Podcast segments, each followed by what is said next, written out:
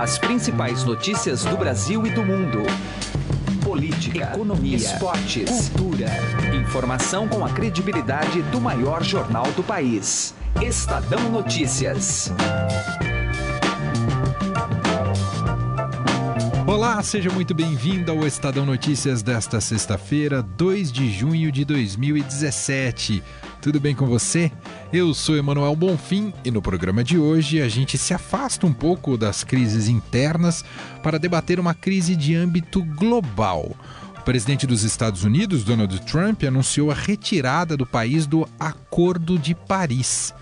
Apesar de esperada, a decisão vai na contramão dos parâmetros pensados pelas demais nações do mundo ao costurar este pacto, que foi estabelecido para não só evitar mais catástrofes em decorrências das mudanças climáticas, mas também para ter uma garantia de futuro para as próximas gerações. Não adianta ele se colocar numa posição isolado ali do resto do mundo, né, de, de autoproteção. Ela é, é, vai ser um tiro no pé dos do próprio Estados Unidos. Daqui a pouco a gente ouve a análise completa da repórter de ambiente do Estadão Giovana Girardi.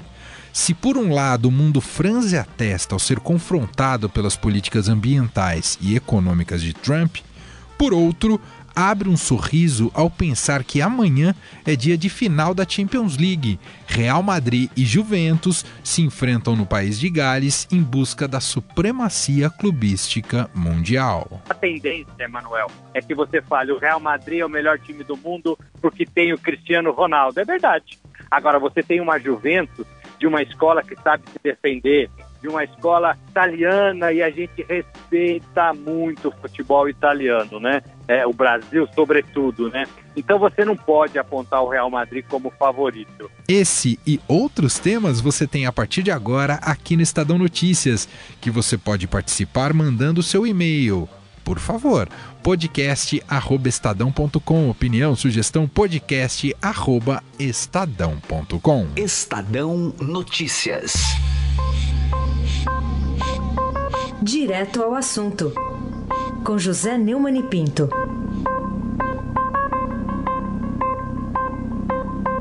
Pois então, a Comissão de Valores Mobiliários abriu a sua caixa de ferramenta e já vai abrindo aí 10 processos contra a JF, a holding do grupo JBS, dos irmãos Wesley Safadões, Wesley Batista e Wesley Batista.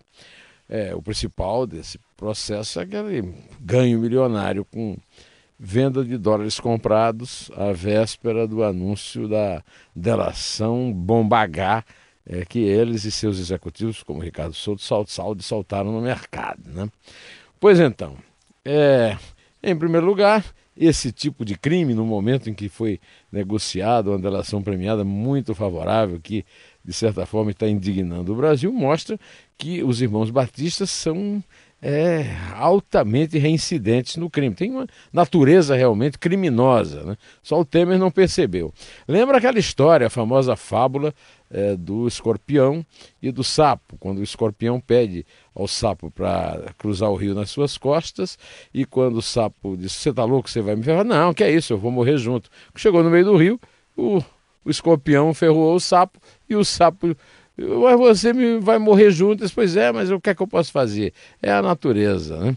Pois é, agora, o pior disso tudo é que na época em que os grandes crimes aconteciam, a CVM estava dormindo. A CVM, o Banco Central, a Receita Federal, todo mundo inerme, inerte, deixando o crime rolar por conveniência política e administrativa. Passou uma manada de elefantes e eles não ouviram o tropel. Agora é muito fácil processar depois que o país todo já está sabendo que os irmãos Wesley Safadões são mais do que safadões, são mesmo é bandidões. Bandidões, bandidinhos são esses que estão assaltando aí na rua. José Neumann e Pinto, direto ao assunto. Estadão Notícias. Destaques internacionais. E agora no Estadão Notícias, vamos analisar a decisão do presidente dos Estados Unidos, Donald Trump, que anunciou ontem a retirada do país dos acordos climáticos de Paris. I am fighting every day for the great people of this country. Therefore, in order to fulfill my solemn duty to protect America and its citizens, the United States will withdraw from the Paris Climate Accord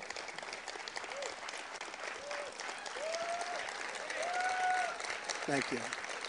But begin negotiations to re enter either the Paris Accord or in really entirely new transaction.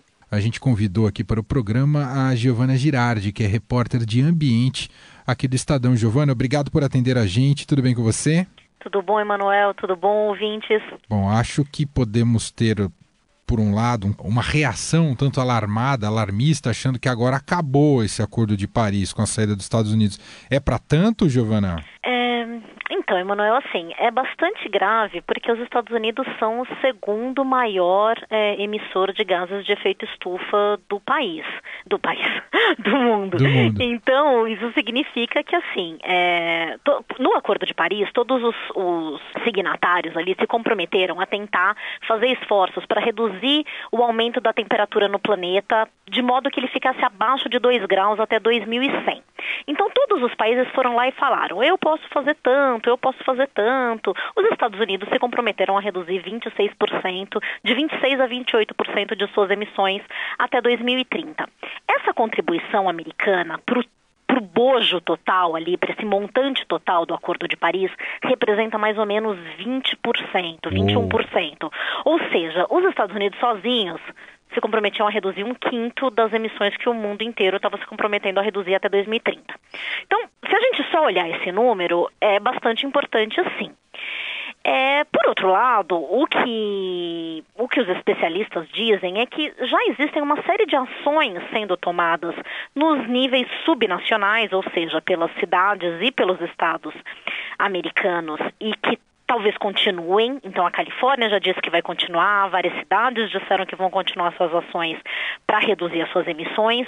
Então, é, ainda precisa se fazer aí um cálculo para ver quanto que, de fato, esses, esses esforços subnacionais vão suprir o que seria a meta total americana ainda não existe esse cálculo, então eu não sei te dizer quanto eles vão dar conta de fazer sozinhos ou não, e mesmo quanto que eles não dependem de incentivos federais.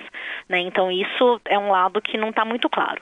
E também, por fim, tem o lado do resto do mundo, né, que está super é, incomodado com isso, né, então a gente teve várias, várias críticas, assim, bastante contundentes e principalmente é, União Europeia e China disseram que vão assumir essa liderança agora e vão meio tentar suprir essa ausência dos Estados Unidos. Num primeiro momento, eles estão falando mais em investimentos, então, em, por exemplo, colocar dinheiro que os Estados Unidos vão deixar de colocar para os países em desenvolvimento, então a União Europeia e China estão dizendo que vão fazer isso, mas aí precisa ver se todo o resto do mundo vai se esforçar para também diminuir mais as suas emissões, de modo que sem os Estados Unidos presentes é, no acordo não faça tanta diferença. Mas vamos pensar que né, o tempo está passando, o mundo está mudando, a gente está vendo os efeitos das mudanças climáticas cada vez mais frequentes, então assim, precisa ser rápido. Então a saída dos Estados Unidos é claro que é um, é um baque importante. Claro.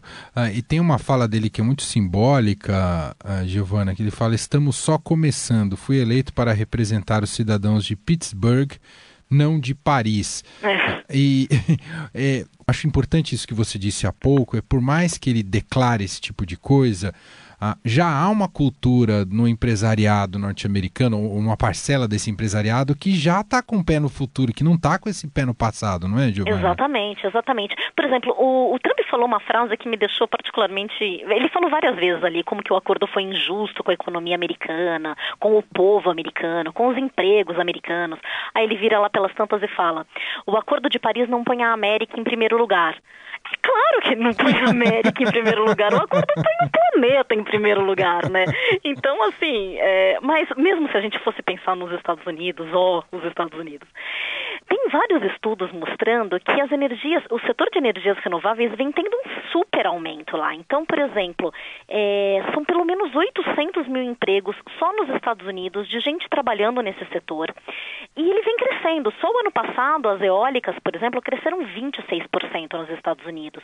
E os empregos em energia solar estão crescendo 17 vezes mais rápido do que os empregos do resto da economia americana. Então, quer dizer, quando ele fala que ah, estamos nos protegendo, na verdade, ele está falando uma mentira, porque hoje você já tem mais gente trabalhando no setor de energias renováveis do que em carvão. Uau. Então, assim, e aí se você pensar né, também nos, nas consequências das mudanças climáticas, os Estados Unidos sofrem com enchentes, sofrem com secas. Então, é, o, o, povo americano também vai sofrer. Né? Então, não, não adianta ele se colocar numa posição isolado ali do resto do mundo, né, de, de autoproteção. Ela é, é, vai ser um tiro no pé dos, do próprio Estados Unidos. Então não faz sentido isso que ele está falando de hipótese alguma, entendeu? Não Entendi. faz sentido economicamente, não faz sentido climaticamente, não faz sentido nada. Muito bem, ouvimos a análise muito importante para o dia de hoje aqui da Giovana Girardi, repórter de ambiente aqui do Estadão após essa decisão de Donald Trump, que já era esperada, mas ontem foi oficializada. Muito obrigado, viu, Giovana? Eu que agradeço, Manuel. Até mais. Estadão Notícias. Economia.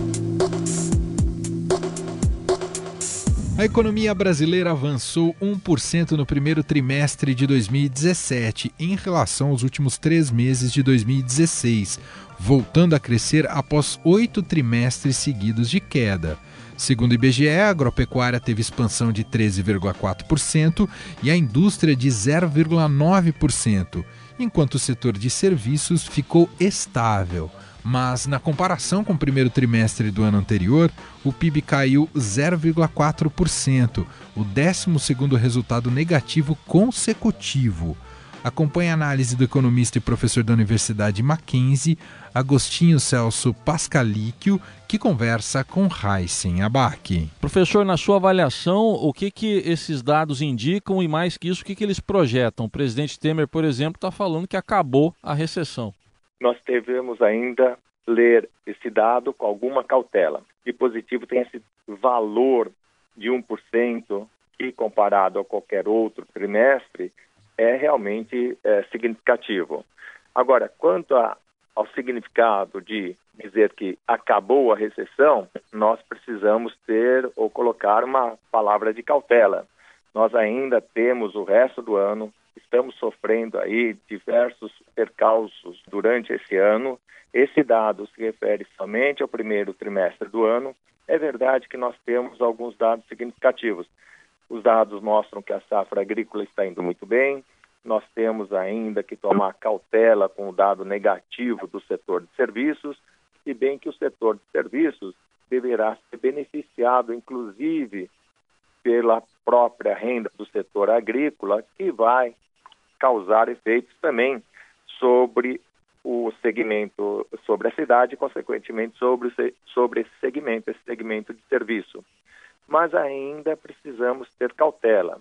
A, a cautela não se refere somente ao que esperamos do quadro eh, político, mas propriamente dito do quadro ainda econômico. Nós ainda temos uma taxa de juros elevadas.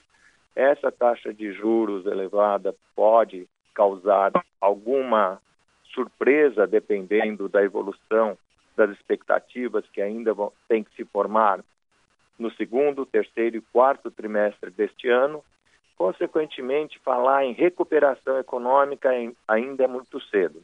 Nós temos aí o efeito do salário mínimo, nós temos o efeito do fundo de garantia, que seguramente podem ainda trazer benefícios para os demais trimestres. É, no caso aqui do consumo das famílias, por exemplo, houve queda de 0,1%, o que eh, indica ainda então essa necessidade de cautela que o senhor vem apontando. Isso, exatamente. Hoje nós estamos trabalhando com cenários. Né?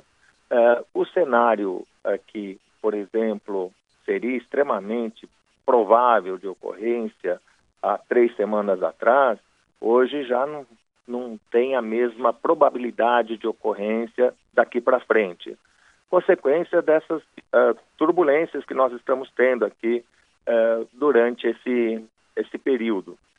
Uh, expectativas de redução da taxa de juros ou expectativas de, de uma estabilidade maior na, na parte cambial do país, por exemplo, podem se inverter, não apresentar a tendência que nós estávamos imaginando. Consequentemente, ainda é muito cedo nós falarmos em reversão total, e muito menos, por exemplo, em coisas do tipo crescimento sustentável. Nós não podemos esquecer que a taxa de crescimento vegetativo do país é de 0,8%. Então, 1% é crescer ainda a uma taxa muito fraca diante da necessidade toda de crescimento e de reposição de renda que o país precisa apresentar para aí sim dizer que nós estamos crescendo. Estadão Notícias. Esportes.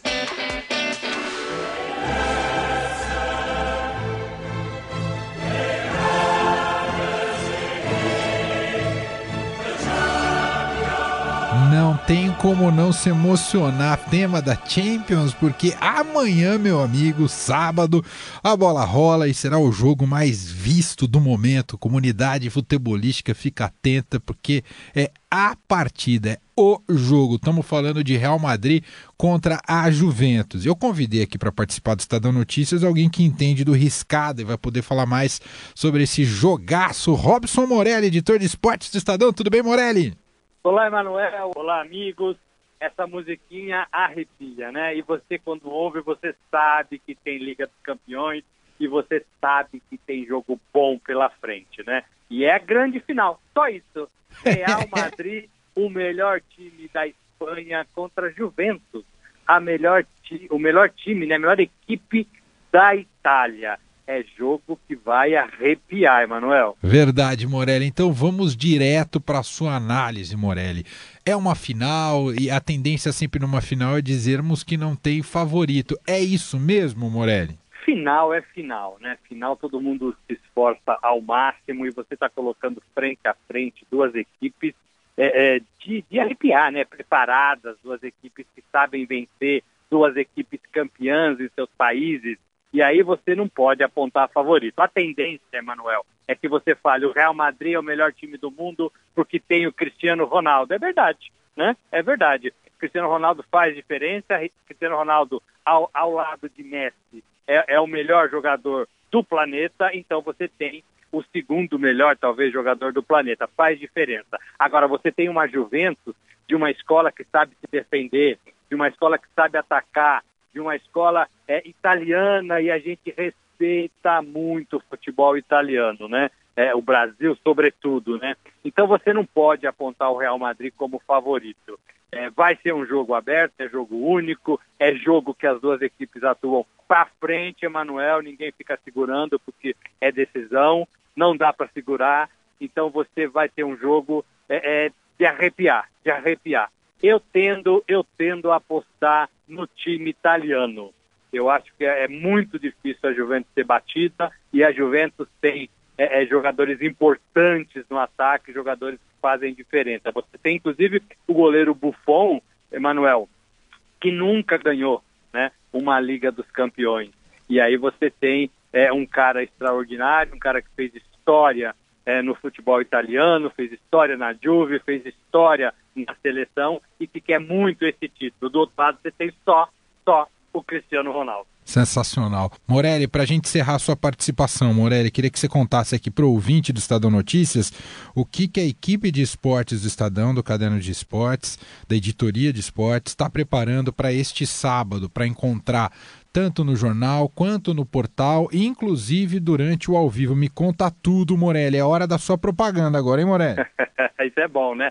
Para tudo que amanhã tem decisão da Champions League, da Liga dos Campeões. A gente vai ter o ao vivo, que é o, né, o, o grande o grande lance da, da, da, internet, que é você contar o jogo minuto a minuto, você é, contar a história desses personagens, você colocar fotos, você colocar imagens, você colocar, é, vez ou outra, um vídeo. Então a gente faz toda essa cobertura é, online em tempo real, né? Isso no, no nosso portal. E depois vem o, o, a matéria, a crônica, como um jogou, como o outro se preparou, a segurança, o clima, é, em volta do estádio, lá no país de Gales, né? O país do Bale, né? Do Real Madrid. Então a gente vai contar toda esse, essa atmosfera, esse ambiente. E no impresso a gente leva depois tudo o que aconteceu de uma forma um pouco mais analítica, de uma forma é, é, é um pouco mais é, crítica. A gente dá, dá o personagem do jogo, por exemplo, vai ser, vai ser o Buffon, vai ser o, o, o Cristiano Ronaldo. A gente vai contar a história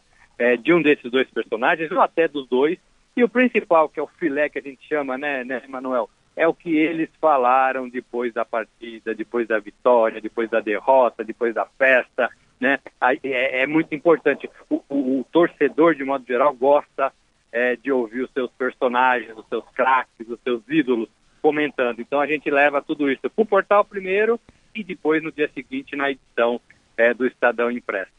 Muito bom. Editor de esportes do Estadão, colunista da Rádio Dourado, Robson Morelli, analisando com a gente essa grande final da Champions League disputada no país de Gales amanhã. Cobertura completa aqui do Estadão. Obrigado, Morelli. Abraço. Tchau, um abraço a todos.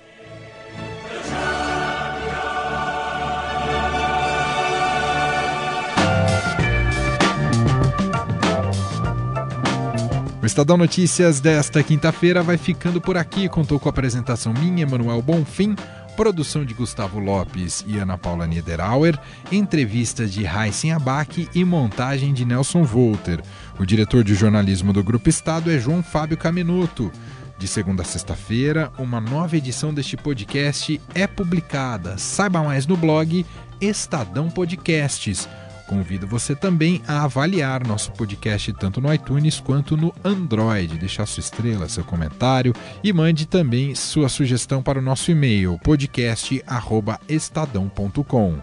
Um abraço, boa sexta-feira, um ótimo fim de semana e até mais. Estadão Notícias.